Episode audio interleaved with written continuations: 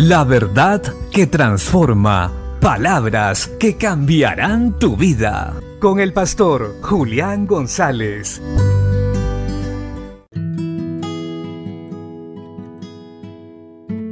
La Biblia dice en el libro de los Proverbios capítulo 10 versos 2 y 3. Los tesoros de maldad no serán de provecho, mas la justicia libra de muerte. Jehová no dejará padecer hambre al justo, mas la iniquidad lanzará a los impíos. Ciertamente en este tiempo las personas están dispuestas a hacer lo que sea por alcanzar alguna riqueza o bien material. Pero ciertamente la palabra nos deja clara que eso no traerá provecho, porque la maldad produce maldad y lo mal habido al final cobrará su cuota. Nosotros como hijos de Dios debemos interesarnos es en la justicia, es en hacer lo que es correcto, creer en Jesucristo y trabajar con honestidad, pues en esto hay bendición.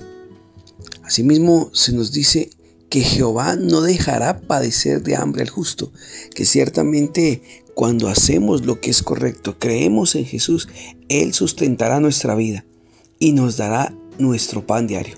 No dejemos que la vida y el afán de este siglo nos confunda. Las riquezas más hermosas no están en esta tierra, son celestiales.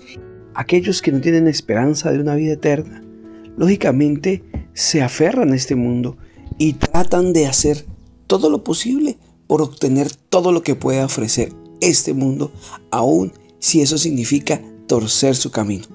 Pero nosotros que hemos creído en Cristo Jesús, sabemos y tenemos plena certeza en nuestro corazón por las escrituras que esto no lo es todo, que hay algo mucho mejor para nosotros, una eternidad con Dios, donde seremos plenamente felices, donde estaremos en plenitud con nuestro Dios y gozaremos con Él en la eternidad.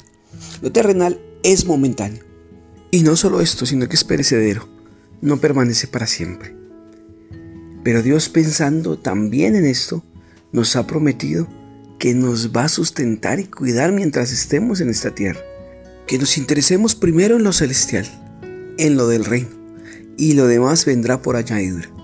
Así que no caigamos en el juego y en la mentira de Satanás, pensando que la felicidad viene de las posesiones que tengamos.